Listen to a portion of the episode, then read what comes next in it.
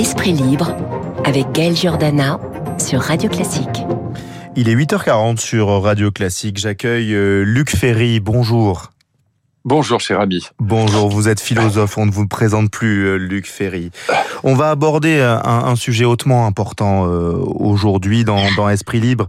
Hier, Emmanuel Macron a commémoré le 80e anniversaire de la rafle du Veldiv. Plus de 13 000 juifs, on le rappelle, hein, dont plus de 4 000 enfants avaient été arrêtés les 16 et 17 juillet 1942 par des fonctionnaires français à la demande du régime nazi.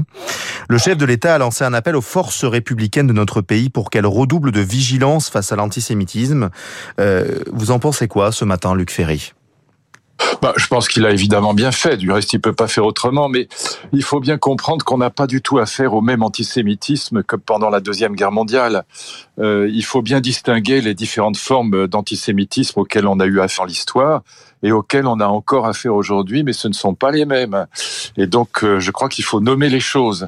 Euh, voilà, l'origine de l'antisémitisme dans l'histoire de l'Europe, ça a été évidemment le catholicisme, ça a été le christianisme, l'accusation l'accusation faite aux Juifs d'être le peuple déicide, d'avoir tué Jésus. Alors, il a fallu longtemps pour mettre un terme à cette histoire, mais enfin aujourd'hui, on n'en est plus là. Vatican II a mis un terme en disant très clairement que c'était ni tous les Juifs de l'époque, ni évidemment les Juifs d'aujourd'hui qui avaient tué Jésus. Donc, tout ça est une affaire qui est relativement réglée, à part quelques gâteux, quelques séniles, euh, voilà, qui, qui restent dans cette dans cette idée. C'est infinitésimal. Euh, l'antisémitisme catholique, il a quasiment disparu aujourd'hui d'Europe. On a on a eu un deuxième antisémitisme qui n'a rien à voir, qui est qui qui est, un, il, a des racines dans le christianisme. Enfin, c'est c'est tout à fait autre chose. C'est l'antisémitisme racialiste, raciste, hitlérien, exterminateur. L'idée que les juifs ne sont pas une vraie race, que euh, ils, sont cachés partout, qu'on peut pas les identifier, qu'il faut apprendre à les identifier, qu'il faut les exterminer. Tout ça, ça a été l'antisémitisme hitlérien, et donc qui a été évidemment très présent aussi dans toute l'Europe pendant la, Deuxième Guerre mondiale, et même d'ailleurs bien avant, déjà dans, les années 20, dans les années 30, et puis aussi évidemment dans, les pays de l'Est, hein, euh, en Ukraine en particulier, qui a été le pays, un des pays les plus antisémites au monde. Et puis on a, eu dans la, après la, naissance d'Israël, on a eu un nouvel antisémitisme, un troisième antisémitisme qui qui se cachait derrière l'antisionisme. Donc l'idée qu'au fond, Israël était un pays colonisateur, que c'était le, le, bras armé de, de, de l'Occident qui continuait la colonisation, et donc euh, on accusait Israël d'être un pays de colonisation, et donc euh, antisionisme euh, cachait souvent euh, l'antisémitisme. Et puis aujourd'hui, ce qu'a monté notamment la, une enquête de la Fondapol, de la Fondation pour l'innovation politique, de Dominique Crégnier, c'est que 99% des actes antisémites commis aujourd'hui le sont par des par des islamistes. Donc c'est tout à fait autre chose. Et je pense que il faut nommer les choses. Il faut il faut savoir quel est l'adversaire aujourd'hui. C'est pas l'antisémitisme chrétien ni même hitlérien. Euh, L'antisionisme existe encore, notamment à l'extrême gauche, mais c'est surtout les actes de violence, les paroles violentes et les actes de violence. Ils viennent évidemment de l'islamisme aujourd'hui. Emmanuel Macron parle d'un antisémitisme brûlant, un antisémitisme rampant plus qu'en 1995. On rappelle qu'en 1995, Jacques Chirac avait reconnu la responsabilité de l'État français euh, dans cette rafle du euh, Veldiv. Euh, est-ce que vous partagez ces mots? Les mots sont forts d'Emmanuel Macron. Non, je les trouve pas très forts parce que ça ne nomme pas le type d'antisémitisme auquel on a affaire. En revanche, je trouve que Jacques Chirac a eu un courage et une lucidité assez extraordinaire de la part d'un homme de droite, euh, en particulier, d'un chrétien d'ailleurs. Euh, il a nommé les choses et il a, il a parlé de l'État français. Il a eu raison de le faire. Dire que l'antisémitisme est brûlant ou rampant, euh, excusez-moi, mais ça, ça, ça, ne veut rien dire. brûlant, ça veut dire quoi? Et rampant, il n'est pas du tout rampant. Il est totalement explicite. Il suffit de lire la note de la Fondapol pour voir qu'il est tout à fait explicite, il a, il a rien de rampant.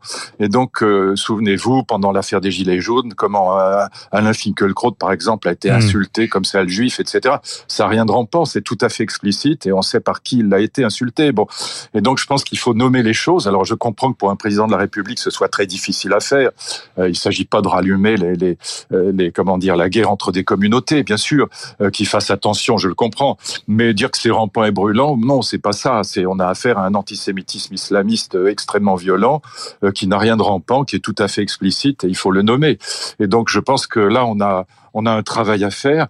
Je suis pas sûr que le devoir de mémoire tel qu'on le présente aujourd'hui soit vraiment efficace. Euh, je, je, je n'y ai jamais cru. Mon ami Marek Alter avait fait quelque chose qui était, à mon avis, beaucoup plus intéressant et plus plus efficace aussi. C'était au lieu de culpabiliser, c'était de montrer les, les, justes. Il avait fait un, un film mmh. qui, qui, était passionnant, qui s'appelait Les Justes, oui. Tzedek et qui montrait au contraire, qui valorisait ceux qui avaient eu le courage de protéger les Juifs pendant la guerre. Autrement dit, faire appel à l'esprit positif plutôt qu'à la culpabilisation. Donc ce monument inauguré à la gare de Pithiviers, euh, la gare de Pithiviers où huit convois euh, sont partis vers les oui. camps d'extermination pour plus de 8000 déportés, ce qui en fait le deuxième site de déportation français après celui de Drancy. Euh, ce lieu de mémoire, pour vous, il n'est pas forcément essentiel? Ben, c'est surtout l'efficacité qui me, comment dire, qui me, je pense pas que ça se soit efficace sur cet antisémitisme dont je parle oui. maintenant. C'est-à-dire que, évidemment, pour les victimes, c'est toujours important de voir qu'on se souvient. Donc, pour les victimes, pour les enfants des victimes, je pense que c'est très important, en effet, de dire qu'on n'a pas oublié. Ça, c'est autre chose. Mais en termes de lutte contre l'antisémitisme, je pense que ça n'a aucune efficacité. C'est pas ça qui va changer le, le, le, le regard sur les juifs de la part des islamistes fanatiques. Pas plus d'ailleurs euh, que ça changera le regard sur euh, ce que ce, sur les sur ceux qu'ils considèrent comme des associateurs, comme des comme des comme comme comme des êtres qu'il faut convaincre de, de, de la vérité de, de, de l'islam et, qu'il faut par conséquent soit exterminer, soit convaincre. Mmh. Donc je pense que c'est sans aucune efficacité sur sur le l'antisémitisme d'aujourd'hui, même si encore une fois, je comprends parfaitement que pour les victimes, les enfants des victimes, ce soit très important qu'on se souvienne qu'on n'oublie pas ce qui s'est passé. Ça, je, évidemment, euh, c'est enfin, une telle évidence ouais. que c'est même pas la peine de le rappeler.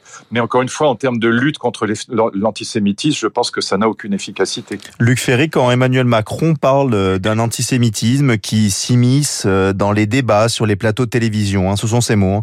il joue de la complaisance de certaines forces politiques, il prospère cet antisémitisme aussi autour d'une nouvelle forme de révisionnisme historique, voire de négationnisme. Alors, euh, bah, il visait Zemmour, pas... c'est pas très compliqué. Oui. Voilà. Est-ce que, est-ce que vous, euh, vous partagez ce point de vue de, oui. de la part du président Oui, tout à fait.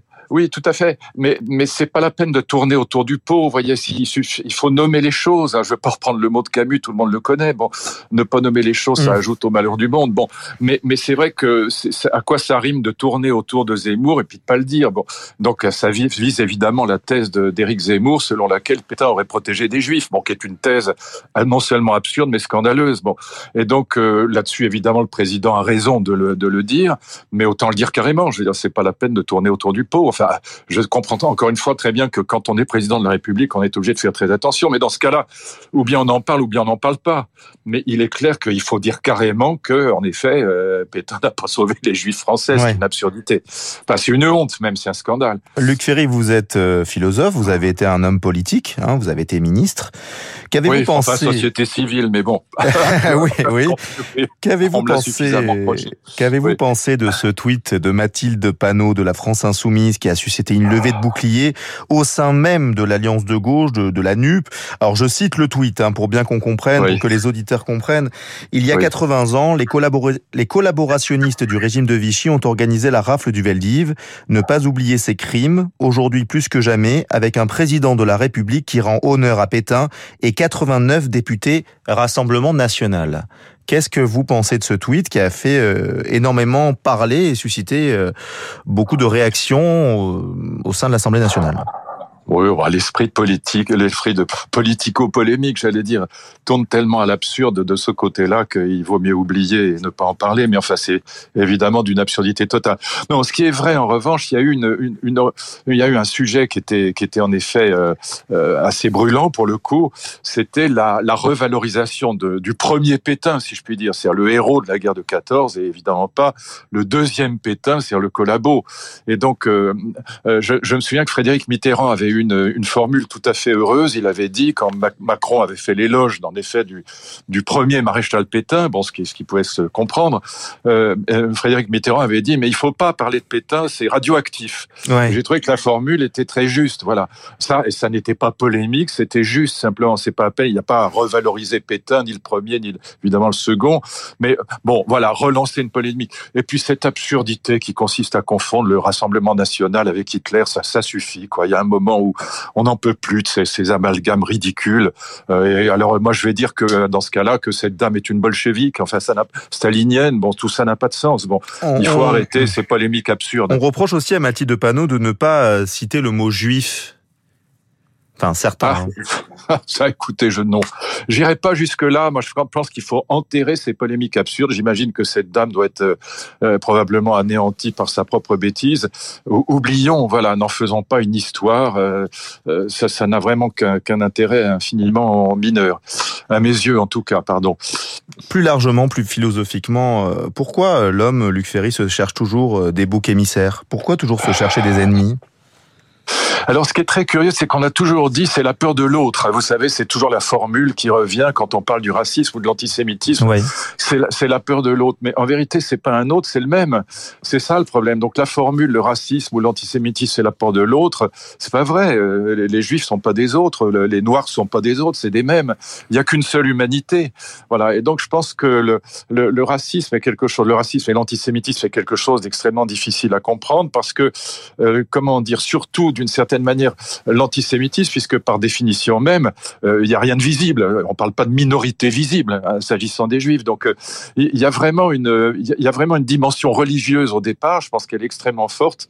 Euh, c'est d'ailleurs ce que montrent les historiens de l'antisémitisme. Ils montrent assez bien que le, premier, la première forme historiquement de l'antisémitisme, et pendant des siècles et des siècles, c'est quand même une question de religion. C'est quand même le christianisme. C'est mm. une question de de, de, de religion qui s'oppose à une autre religion. Mais c'est pas l'antisémitisme au sens moderne du terme, c'est au fond un anti-judaïsme. C'est pas la même chose. C'est pas, c'est une guerre de religion au départ, si vous voulez. Et donc, euh, je pense que pour ce qui est de l'antisémitisme, c'est quand même la véritable origine. C'est c'est une c'est une querelle religieuse d'abord et avant tout. C'est pas une querelle raciale, si vous voulez. C'est avec les hitlériens que ça devient une une querelle racialiste, si vous voulez, mais mais qui est absurde. Enfin, parce qu'il y a pas il y a pas de génétique juive. Ça ça n'a aucun sens. Bon.